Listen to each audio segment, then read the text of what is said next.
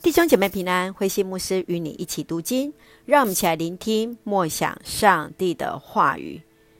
创世纪三十四章到三十五章，信实的生活。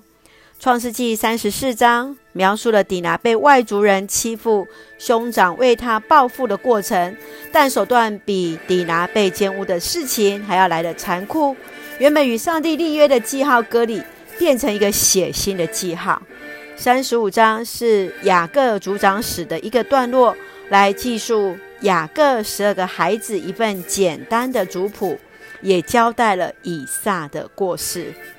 接续我们来看这段经文，一起来默想。请我们先一起来看三十四章第七节。三十四章第七节这样说。雅各的儿子们刚从野外回来，他们听见这件事非常恼怒，认为事件奸污了雅各家的女儿，是一件侮辱以色列的丑事。雅各两个儿子因为妹妹底拿被事件侮辱，将事件全城的男子都杀害了。相较儿子的愤怒，雅各显得冷淡，他没有去指责儿子做错，反而是怪儿子带来麻烦。而事件的父亲以为钱可以解决所有的事情，也没有去管教儿子侮辱底拿的错误。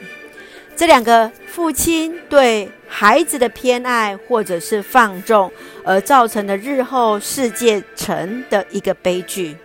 你若是事件的父亲，或是雅各，你会如何管教儿子呢？愿天父上帝成为我们的父亲。教导我们如何成为一位合神心意的父母。继续，让我们来看三十五章第三节。我们要离开这里，往伯特利去，在那里为上帝建一座坛。我遭遇困难的时候，上帝帮助了我；我到处流浪的时候，他与我同在。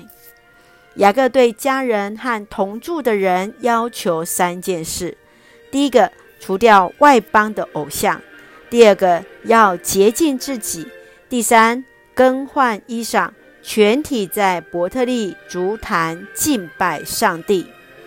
你曾经纪念自己蒙恩的时刻或是地点吗？无论胜利或悲伤，你是否都有信心来献上感谢呢？雅各在蒙受祝福、保守、顺利。甚至在悲伤的时候，都向上帝来献祭，这对你有什么样的提醒呢？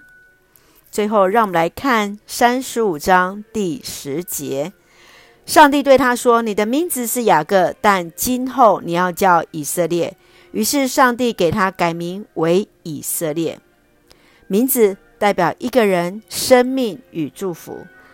当上帝向雅各宣告他的名字要叫以色列时，使得上帝的赐福更为具体了。他从一个抓的生命，成为一位尊贵的王子。你可知道自己名字的意义吗？身为基督徒，这个名字对你的意义是什么呢？让我们一起来思考上帝给我们那尊贵的名字。让我们一起用三十五章第三节作为我们的金句。